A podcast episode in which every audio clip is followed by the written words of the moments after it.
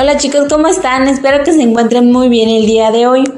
Me presento, soy la maestra Celina Nayeli Cajum y el día de hoy vamos a ver un tema muy importante e interesante proveniente de la materia Historia 1 del trimestre 3. Este tema lleva por nombre el Acuerdo de Maastricht. Si bien, comencemos.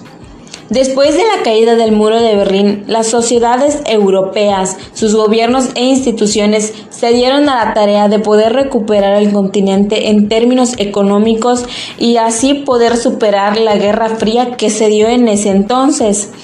Aquí ya comenzaron a sentirse más cercanos y más unidos todos esos países afectados ya que buscaron la manera de poder lograr acuerdos para poder unirse ya que tenían cosas en común. Hubieron muchas conversaciones y varias negociaciones antes de poder llegar a un acuerdo que avanzara hacia una verdadera comunidad o Unión Europea. Pero fue en Maastricht, al sur de los Países Bajos, en donde se firmó este tratado.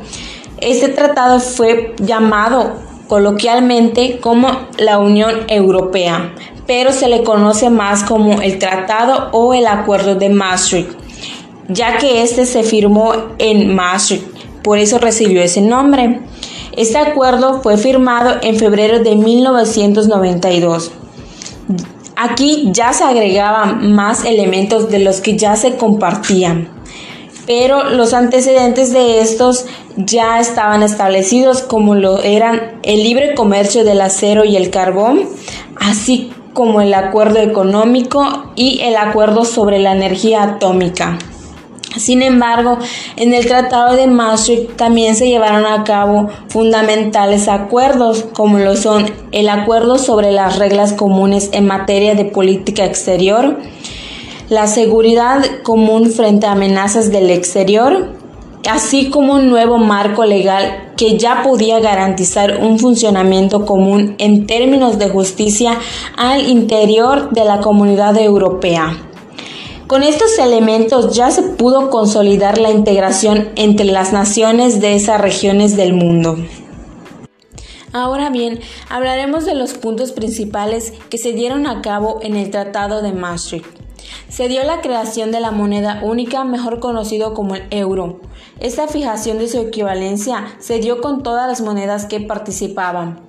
También se dio el establecimiento de un Banco Central Europeo así como la Unión Europea puso en marcha diversos programas para poder fomentar la participación y cooperación, así como la facilitación de los contactos y el trabajo en conjunto de los alumnos y los profesores europeos.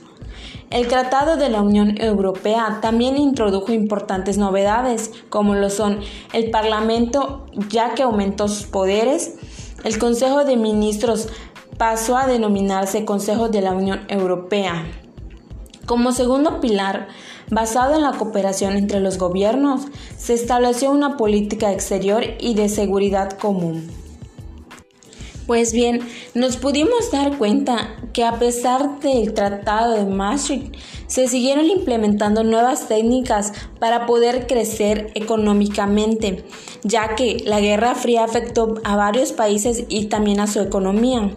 Sin embargo, este tratado ayudó a que toda esta economía se sustente y pueda crecer conforme avanzaba el tiempo. Pues bien, finalizando este tema, no me queda nada más que agradecerles por su atención. Espero que hayan entendido muy bien este tema porque es de mucho interés e importancia.